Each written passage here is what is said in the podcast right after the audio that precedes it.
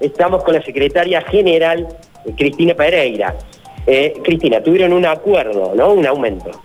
Sí, tuvimos un acuerdo de un 28%, ¿no es cierto?, entre todos los sindicatos, eh, que se va a abonar en tres partes, 10% ahora en diciembre, 8% en febrero y el otro 10% en abril.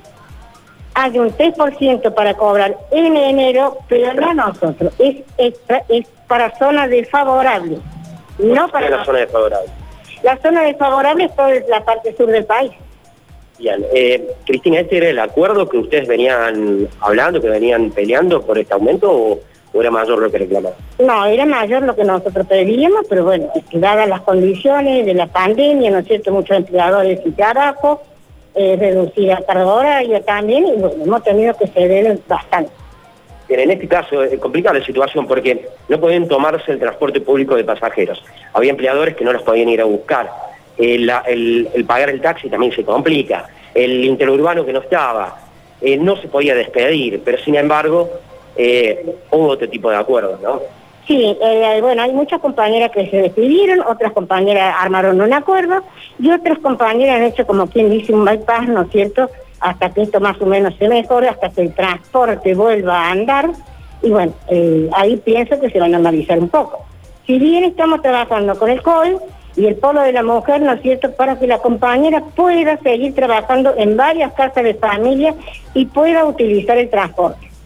Bien, eh, ¿usted cuál es el consejo ante un conflicto de esto? Que se origina, que es normal, no, lo puedo no la puedo ir a buscar, ¿cómo hace para venir? Uy, no se puede tomar el transporte, se lo toma igual. ¿Qué aconseja usted? Eh, o, por ejemplo, un empleador que le reducieron su sueldo y tiene que decirle, mira, no podés venir todos los días, tienes que venir menos. ¿Y qué le puedo decir ahí? Yo las compañeras que se sienten a dialogar con los empleadores, que en estos momentos nadie es tirano, estamos todos atravesando una situación grave económica, convengamos que esto de la pandemia no es únicamente en Argentina, sino en el mundo también. Bueno, a veces hace falta sentarnos a dialogar para poder llegar a un buen puerto. Llevándole a otro tema, a ver si viralizaron unos tweets de los jugadores de rugby, de los Pumas, eh, en el cual, por supuesto, tenían eh, connotaciones discriminatorias y particularmente hacia las, eh, justamente hacia el personal de casa de familia, si bien eran del 2011 y 2012.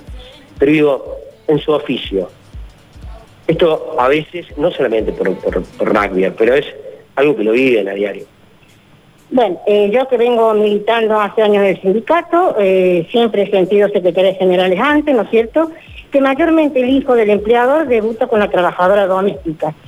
Y pienso que esto tiene que tomar cartas en el asunto, la gente que está, ¿no es cierto?, sobre todo esto violencia, porque siempre hemos sido discriminadas, de todo tipo, de toda forma hemos sido discriminadas.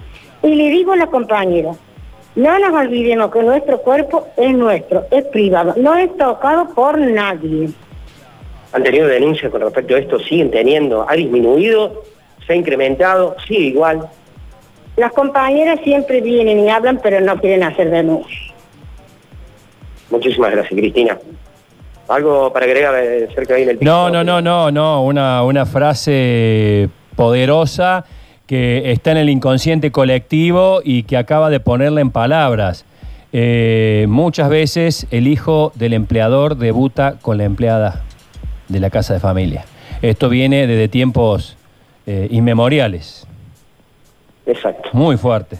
exacto. Y por supuesto con el miedo de denunciar, porque el miedo de perder el trabajo, eh, y hay una violencia física. Están por tener, Cristina, por último, están por tener eh, reunión en el pueblo de la mujer con respecto a ese tema. Sí, con respecto a estos temas, nosotros el viernes vamos a tener una reunión en el Polo de la Mujer y con el COI. Esto ya nosotros veníamos hablándolo con Claudia Martínez, eh, porque no hace falta ser golpeada, ¿no es cierto?, por algún hombre, sino también a veces las insinuaciones y el, el roce, mayormente de la persona que a veces uno cuida, ¿no es cierto?, y, o, del hijo del patrón, que bueno, eh, ninguno de los dos, ni el señor ni la señora, quieren creer que su nene hace esas cosas. Bueno, clarísimo.